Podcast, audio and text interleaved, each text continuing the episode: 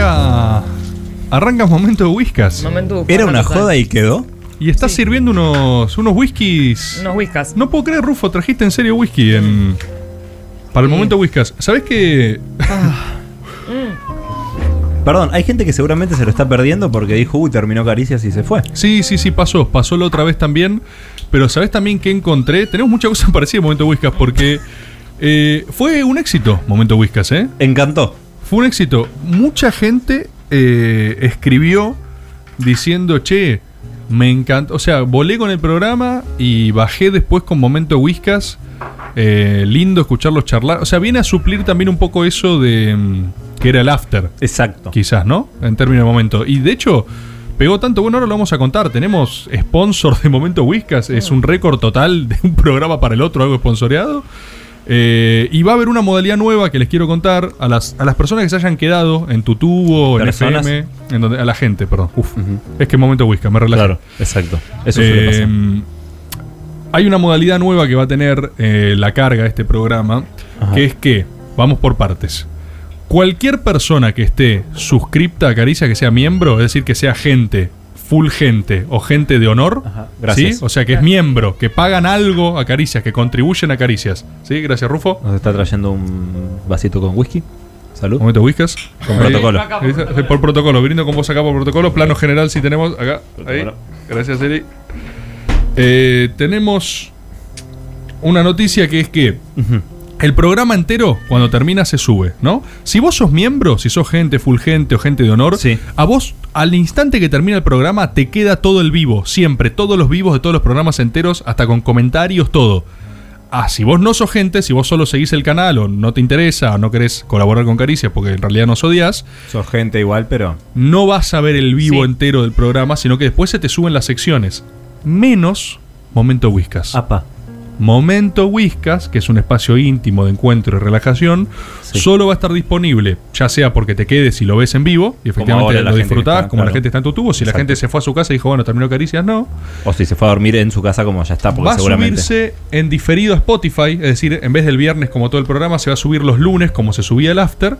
Salvo que vos te unas, si vos sos gente, full gente o gente de honor, tenés disponible para escuchar en diferido el sábado, por Todo. ejemplo, todo, todo lo que quieras. A- todo el vivo, a disposición. todo. el momento Whiskas. Todo. ¿Y por qué digo que es un éxito? Porque tenemos un canje. Nos mandaron un canje Un delicioso canje. hermoso. De arroba club del kiosco. By estilo naná.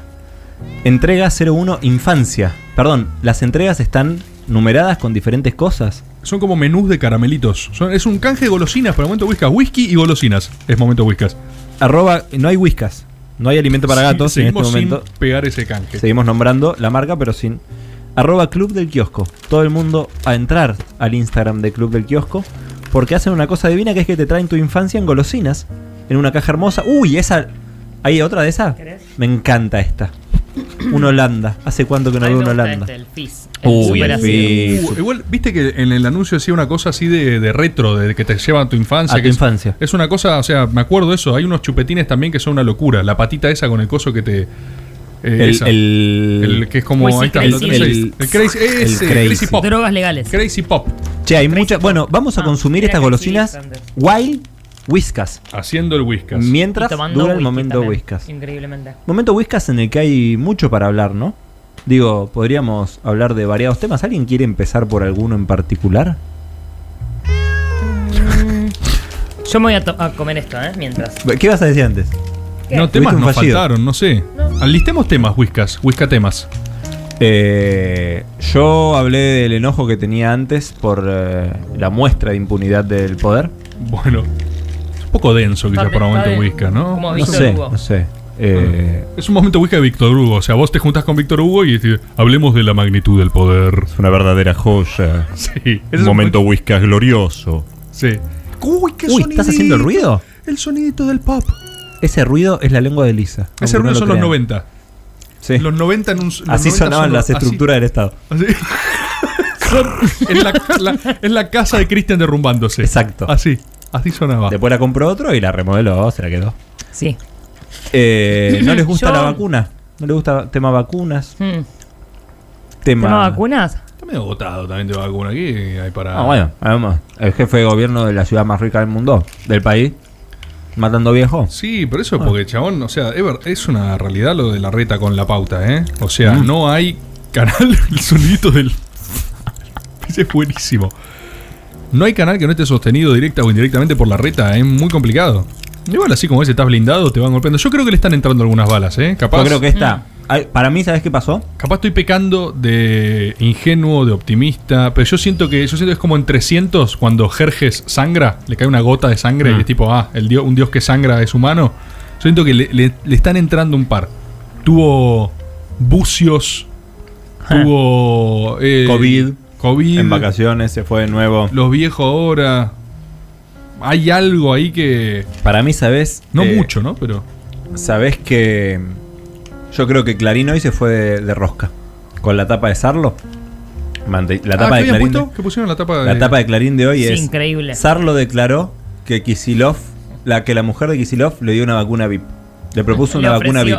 Esa fue la tapa de hoy. ¿Hoy? Hoy. No, son unos. No puede ser. No la vi, boludo. Se fueron de rosca Sí. para mí. ¿Sabes qué? Se pasa pasaron. Igual, igual para mí hay algo ahí, ¿eh? Viste que históricamente, va, no sé históricamente, sobre todo en el, en el momento de encarnizamiento con el kirchnerismo, Sí. cuando pelea con Néstor, eh, Clarín se radicaliza, se, se berretiza también, porque se pone más Muy amarillo. berreta, muy ¿viste? berreta se Pero puso. fue tipo como guerra de trinchera, guerra sucia. Y la nación quería conservar o pretendía conservar esta cosa más como el diario, Sí. ¿viste? el diario grande, el que no se lee en el transporte público. Sí. ¿Vieron eso? El que no tiene dimensiones de laburante. Claro. Sí. Eh, a diferencia de Clarín, que era amarillo por todo lado, digamos.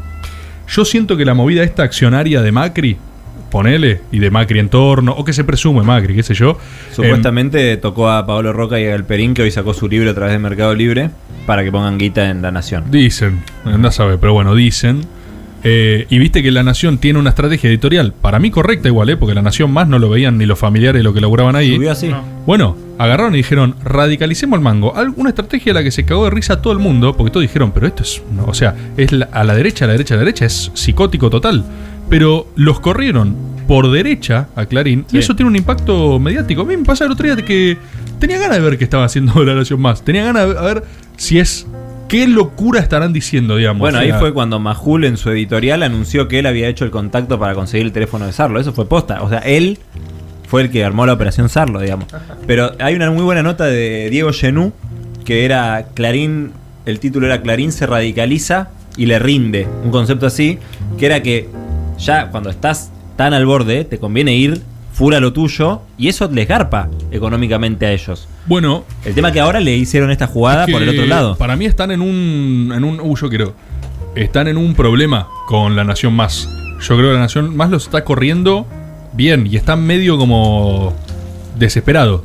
Quizás, no sé. No sé. Sé yo. Momento Whiskas. Para mí hay que ver cuando se acerquen las elecciones también cómo estos se arman la... chupetincitos, Estos chupetincitos, los muestro a cámara. Baby doll. No sé si se me ve. No, no se me ve. No estoy Deberían sacar uno de las golosinas que sean todo vi- los violetas, que son los mejores siempre, y listo. Las gomitas si violetas lo son comprás, riquísimas. Y listo.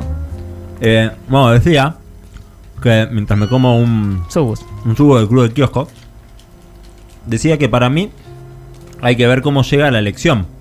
O sea, qué arman en los meses cercanos a la elección. Si se van a juntar todos o si van a empezar a, a, a socavarse unos a los otros. Porque si Clarín quiere a Macri, que está bancando la nación, le puede hacer una mella. Digo, tiene causas judiciales por los parques eólicos, causas judiciales por el espionaje ilegal más Pero absurdo. ¿importa eso? ¿En qué sentido? A la hora de ganar votos.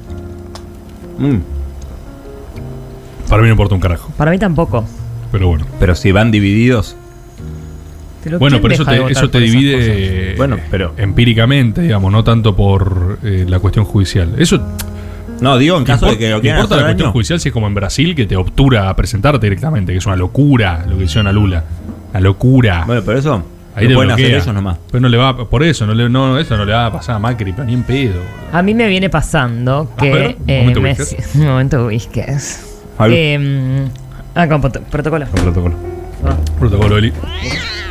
Estás medio loco ese whiskas ahí, gato. Me gusta cuando chillan un poco. ¿Qué te viene pasando, Eli?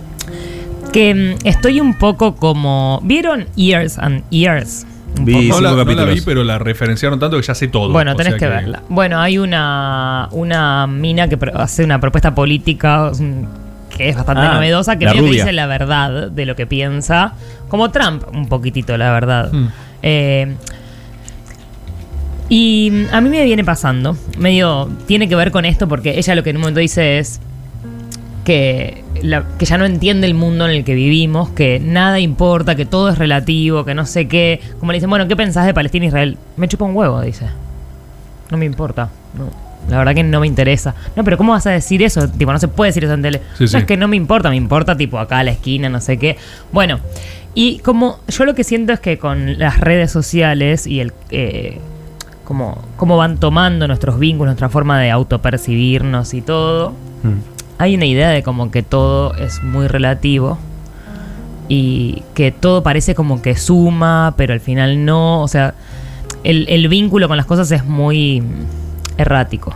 Sí, Entonces hoy estamos angustiados por una cosa, mañana nos olvidamos y estamos con otra cosa. Y es como casi un pasar revista de todo, de los vínculos de las personas, de las noticias, de las luchas, y donde como el límite entre militancia, activismo y, Ah, ya sé por dónde vas. y consignas vacías, casi como una iglesia, tipo rezar, hashtags y bueno, listo. Hay algo de revista. aparte medir el compromiso o la calidad moral de la gente por aquella causa a la que se adhirieron.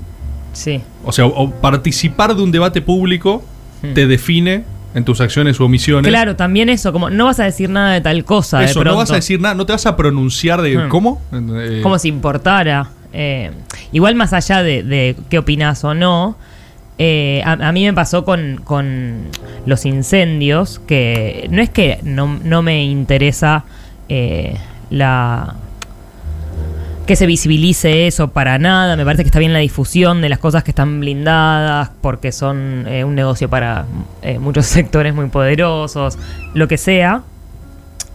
Eh, siento como que me deja algo medio raro la sensación de la militancia por, por el activismo por redes sociales, que después no va acompañado de ningún acto, que ni siquiera tiene un call to action, no sé cómo decirlo en español, No, tipo, es que, que no vos- hay una cosa concreta de, bueno, ¿cómo? Porque ayer me pasaba que me mandaban por privado, difundí esto por favor, una foto de un fuego, basta de fuego, pero ¿a quién? ¿Para qué?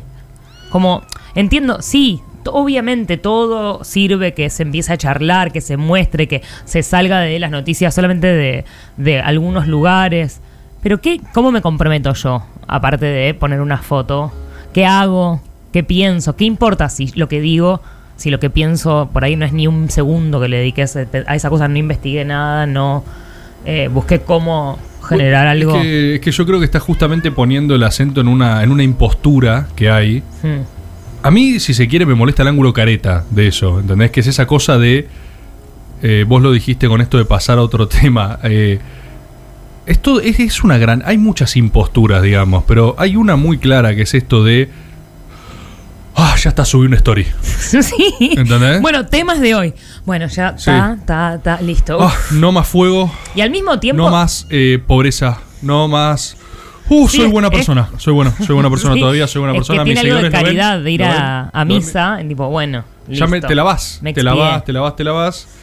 Eh, pero así como te digo eso, que lo comparto 100%, creo que hay un reverso complejo de esto, que también es producto de la dinámica de hiperestimulación de las redes sociales, que es, eh, es la contracara de esto, que es una suerte de reino de cinismo y las imposturas, que es entonces nada importa. Claro. Entonces, ¿para qué voy a subir?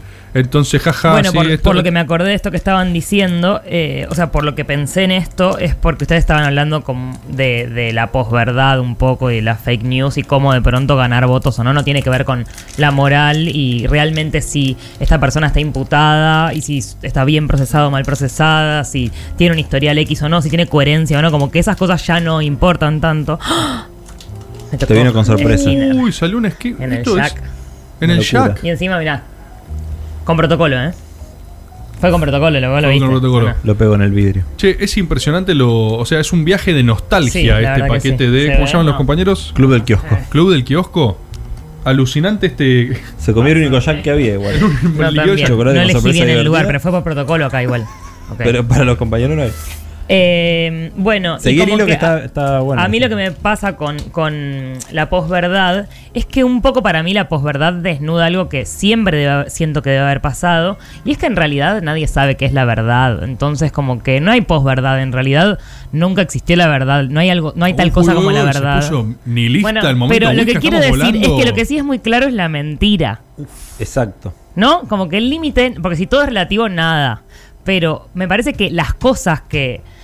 Las cosas que están. No están bien o mal, no es tan binario. Pero la sensación de cuando algo no es lo correcto existe un poco, ¿o no? ¿No les parece? Eh, yo tiendo a creer que en el plano individual corre absolutamente la moneda de la moral, qué te parece bien, qué te parece mal, tu sistema de valores, tu sistema de creencias. Yo empiezo a ver los problemas cuando a una cuestión más política, más sistémica, más general, se le quieren aplicar categorías morales. No digo que la política no tenga moral, no tenga valores, creo que los tiene, porque todo es relato, todo es construcción de mundo, de universos, pero veo un límite, yo lo asocio mucho a, la- a las primeras militancias, lo asocio más hoy por hoy a los movimientos más progresistas, acérrimos, pero en general tiene que ver con las primeras militancias, porque los liberales tienen lo mismo, o sea, tienen sus verdades y hay buenos y malos. Y esto para mí es un saldo muy militante, igual tiene que ver con meterse en estructuras, intentar disputar algo, ganarlo, perderlo, ver ciertos grises. Pero es muy difícil medir la política en términos morales, buenos y malos. Este es bueno, este es malo, porque no compartió la historia o porque la compartió. Sí. Y yo creo que el prisma de la política, a veces yo, igual esto es un debate, es algo abierto, incluso hasta conmigo mismo, creo que peco de utilitario, quizás. Pero yo mido siempre permanentemente en términos de utilidad y en términos de intereses. Esto a quién le sirve, cómo me sirve, cómo sirve a la mayor cantidad de personas, por ejemplo, así, y con el sesgo que cada uno tiene, porque no podés anular la subjetividad. Pero tiendo a creer que puede haber una respuesta. Cuando uno entra en este nivel de aclaración ya no puedes ni hablar, ¿viste? Porque tenés que hacer tanta meta aclaración que no te puedes pronunciar sobre nada. Sí, es una paja. Pero tiendo a creer que, justamente, en la extrema categorización hay ciertos espejismos. O sea, en lo blanco y negro hay espejismos. eh, Son referencias, ¿no? Como. son referencias. Yo Y- creo que igual sí. en, al- en algunas cosas tiene que haber blanco y negro. Bueno, En algunas cosas sí. mm, Porque yo creo que ese gris lo único que hace es seguir haciendo prevalecer el poder que ya está instalado. El, que, el poder que ya está instalado y que tiene más herramientas o hegemónicamente controla, eh, no se siente disputado con un gris. Si, si vos no podés poner blanco sobre negro sobre quién tiene el poder realmente eh, o no, yo creo que ahí sí hay un problema. ¿te puedo hacer un contrapunto? Pero en el afán del momento Whiskas. Claro. Fíjate eh, que yo creo mu- en- a, a los fines del resultadismo estricto, muchas veces el gris genera cambios más perdurables y estables y de fondo que una rápida radicalización súper eh, afianzada en sus valores y que así como es es intransigente y te la voltea, no es incluso más débil, quedas más expuesto. Un caso, por ejemplo, es Venezuela para mí. Bl- Blanco-negro. Acá no usemos podemos dar el brazo a torcer. para- Acá no, ¿entendés? No, el tema que ver a Venezuela contra qué poder lo pones en igualdad de condiciones. Contra el que quieras. No, pero Si algo es favorable hoy por hoy al pensamiento político del gobierno en Venezuela es la correlación de fuerza del gobierno. Están para mí en un empate hace años que ahora ya es un quilombo. está en un Pero- empate, pero ¿a qué em- costo? O sea, el em- Por eso, que por el eso, empate que justamente, puede- ¿a qué costo? Sí, pero el empate que puede el, el- el gobierno de Venezuela tiene el poder de los votos. Lo sostienen los votos. ¿Y, la- y- y las armas, boludo? Y las armas, ¿está bien? Sí. Una decisión de sostener un proyecto político con votos y armas. Que no alcanza. Que no le alcanza porque el poder que tiene enfrente es mucho más grande que el de Venezuela. Y lo- Toda la comunidad internacional organizada Es contra que- esa es forma de concebir la política. Cuando, para mí, cuando querés defender verdades, es muy difícil. Es que el poder real lo que defiende tenés que, lo que tenés que dejar bien en claro es contra qué estás. Para Porque mí el después. poder real es más pillo, defiende intereses. Y es más pillo. Está bien, Concede pero, verdades, pero pero, porque defiende no- intereses. sí, pero Creo no- que también lo hace el peronismo igual, ¿eh? No Pero- solo... Obvio que el peronismo defiende intereses. Lo que digo es que el poder de- real defiende un interés así, concentrado, es que es muy fácil defenderlo, porque vos lo único que tenés que hacer es acumular más poder. No te debes nada a cambio. El poder político, el peronismo, porque hay una parte del poder político que responde al poder real que ni siquiera, el poder político le tiene que dar, mejorar la calidad de vida de las personas. Entonces vos tenés que disputar ese poder real, en desigualdad de condiciones siempre, porque el poder real, una frase de Cristina, pero es verdad, nunca va a elecciones. Entonces tienen proyectos de poder mucho más largos, de ce- centenas de Y años. quizás haya que construir poder real, boludo. Claro, pero a través del poder político es difícil construir ese tipo de poder real. Porque vos, el poder político, es. Yo lo veo en la política argentina, para mí es flashero porque vos tenías una sociedad en los 70, vino una dictadura que arrasó una generación, retomaste la democracia, el Estado completamente endeudado, completamente inútil. O sea que vos lo que decís es que empecemos a estudiar administración de empresas, derecho. Bueno, cuadros eh, técnicos siempre es, es hacer clave. jueces. No, eh, pero yo digo CEOs. que para mí hay el poder político solo se puede sostener y ahora se sostiene a través de un empate cuando nosotros tenemos el gobierno con el, con el apoyo de la gente. El poder real cuando tiene el gobierno le chupa un huevo, eh, go- tiene más poder, pero cuando no lo tiene también es el poder real. Porque ahora nosotros no podemos pasar una reforma judicial, no podemos remover un procurador interino, no podemos eh, hacer cupo de exportación para que no suba el asado, no podemos hacer nada casi. Yo no creo que no podamos hacer nada igual, ¿eh? Ahí ya entramos en otro terreno. Bueno, Pero tiene que ver con que yo creo que. no, no siempre eh, las eh, imposibilidades del presente de uno se explican por el adversario. Hay falencias propias. yo, Eh, Yo creo que hay falencias propias, seguro, pero de- hablando de nuestro, nuestro campo, Mm. siempre estás en desventaja.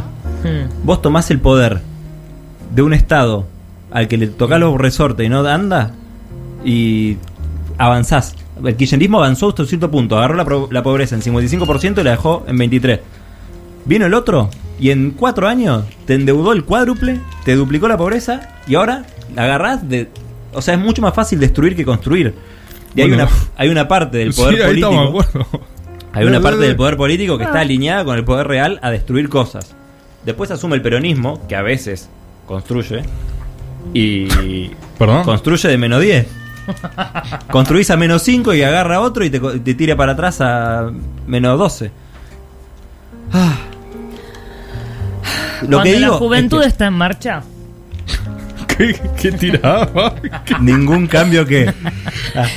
Eh, no sé, no, yo no tengo esperanzas. La verdad estoy muy, muy pesimista. Para mí, eh, el poder político se so- hay que hay que volver a politizar y el poder político se sostiene solo con gente que lo banque. Es la única herramienta que tenemos. Politizar más. o menos. Si politizas menos, para mí es en- para mí te per- perdés poder. O sea, es cortoplacista para mí politizar menos. Digo, igual ganamos las elecciones con una agenda de aborto legal y reforma judicial y, y bancando a Lula cuando Y- estaba preso. Y dejar de pelear. Y comiendo Y golosinas con. Clarín. Y Nunca- tener una pero cena Clarín con Héctor y una fotito. Sí, pero Clarín nunca. La, la ganaste con las dos cosas. Clarín nunca pensó en ¿Qué hacer. me importa, Clay? Te digo lo que decimos nosotros. Sí, la ganaste con las dos cosas y ahora que podemos hacer esto en el gobierno. Momento Whiskas. Ah, ¿qué te- Hemos pasado un minuto, recibimos un minuto tarde de caballero, así que se lo devolvimos. Lo recuperamos.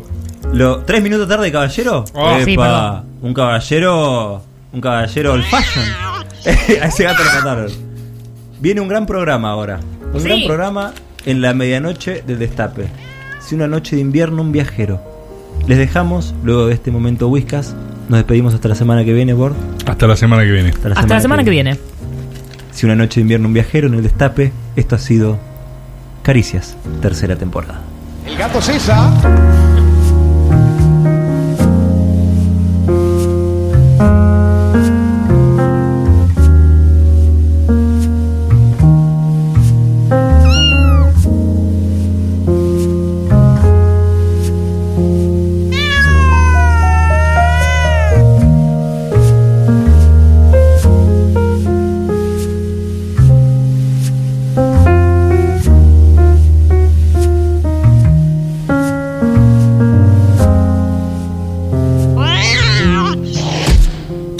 Siminelli, Elisa Sánchez y Tomás Rebord son el equipo suplente que se muere por gritar un gol. Jueves, de 21 a 24, por el Destape Radio.